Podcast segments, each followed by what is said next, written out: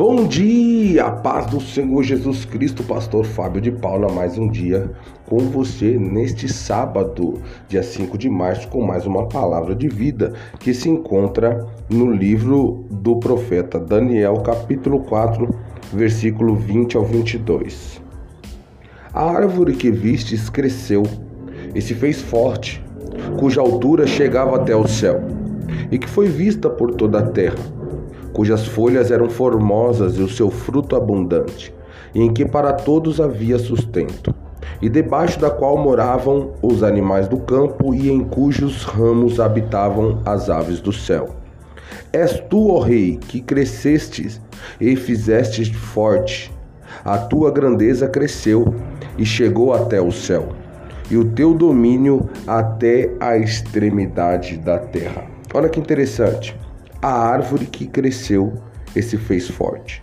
Nas palavras de Daniel, representava o rei Nabucodonosor, cujo reino florescia e se multiplicava. Ele venceu reis e conquistou nações, subjugando-as com seu poderoso exército. E todos os povos dependiam do seu sustento devido ao extenso império conquistado por ele.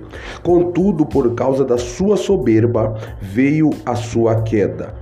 Isso mostra que, quando deixamos a dependência do Altíssimo e passamos a atribuir o sucesso pessoal como mérito próprio, corremos também o risco de sermos humilhados e envergonhados. Provérbio 16, 18, você leia. E eu também quero deixar um versículo para você, no capítulo 4, verso 27 que o profeta Daniel diz para o rei Nabucodonosor: Portanto, ó rei, aceita os meu conselho e põe fim aos teus pecados, praticando a justiça e as tuas iniquidades, e usando de misericórdia com os pobres, pois talvez se prolongue a tua tranquilidade. Olha que interessante também a segunda meditação que eu quero deixar para você. Põe fim aos teus pecados. O conselho de Daniel a Nabucodonosor revela a causa do fracasso, da dor e do sofrimento que acometeria um rei.